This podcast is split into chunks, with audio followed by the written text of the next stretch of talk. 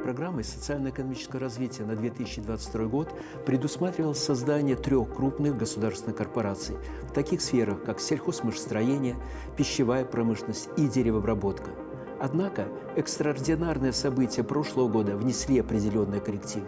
В то же время предпринятые меры позволили стабилизировать ситуацию, и правительство вернулось к данной идее. То, что акцент был сделан на госсектор, не случайно – этот сектор экономики формирует три четверти объемов промышленного производства и половину инвестиций в основной капитал. Повышение его эффективности может стать тем драйвером, который радикально и в относительно короткие сроки в состоянии обеспечить существенный рост годового национального ВВП до 100 миллиардов долларов США и удвоение совокупной стоимости госактивов.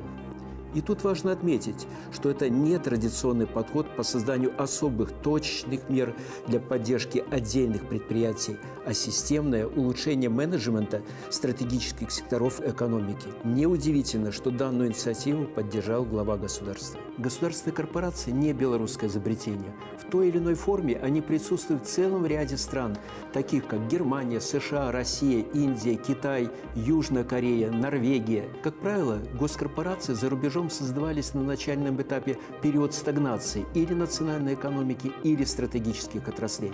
Однако в последующем они превращались в своеобразных драйверов для формирования новых инновационных компетенций в масштабах национальной экономики. В качестве только одного примера о китайской практике. В настоящее время китайское правительство управляет 101 госкорпорацией, которая присутствует в разных сферах экономики, от медицины до ядерной энергетики.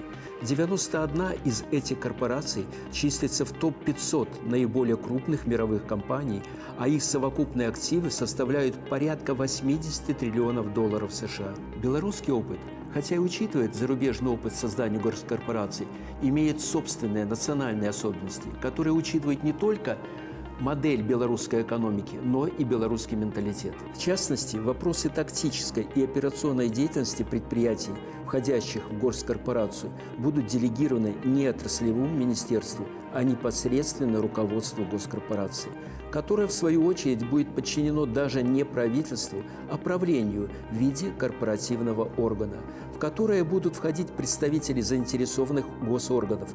Предполагается, что такая структура управления радикально повысит как оперативность, так и эффективность управленческих решений.